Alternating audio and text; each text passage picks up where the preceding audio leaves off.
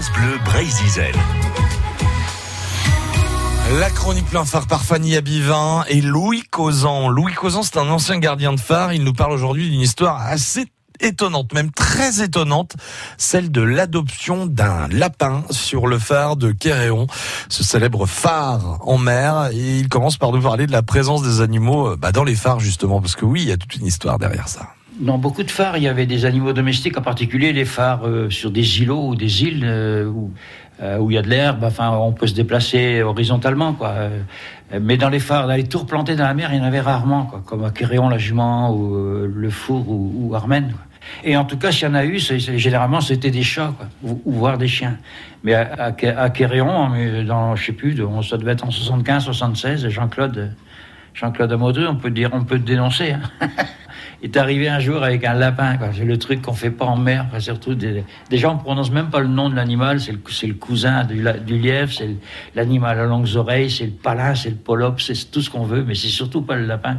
Et lui, il amène un petit lapino, enfin un petit lapro comme ça, tout jeune, qui a grandi avec nous comme ça un peu et pendant plusieurs semaines, plusieurs mois d'ailleurs. Et et puis euh, au départ, on, quand on arrive, quand on montait au phare, on, pensait emmener toute sa nourriture parce qu'évidemment, il risquait pas de trouver quoi que ce soit sur place à brouter.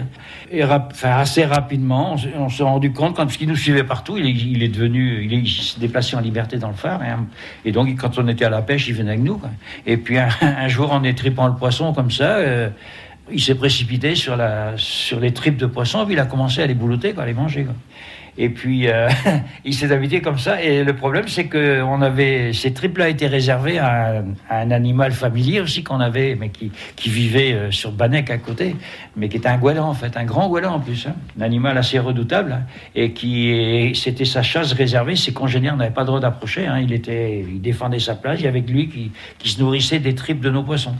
Et donc, euh, quand il a vu ce, ce, ce, quadrupède, la fourrure et longues oreilles, qui lui a attaqué sa nourriture il n'a pas aimé. Quoi.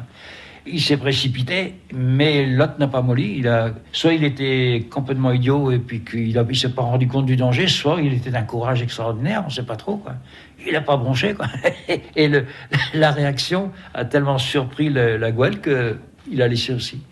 Résultat des courses, ils ont cohabité pendant, euh, je ne sais, on ne sait pas combien de temps d'ailleurs, avec plus ou moins de bonheur, mais sans jamais, euh, sans jamais, sans qu'il n'y ait jamais de bagarre. J'ai pas souvenir qu'il y ait une bagarre, parce que dans ce cas-là, je pense quand même qu'il aurait eu chaud le lapinou, parce que c'est méchant un golan. Ah bah ouais, on apprend des choses mine de rien.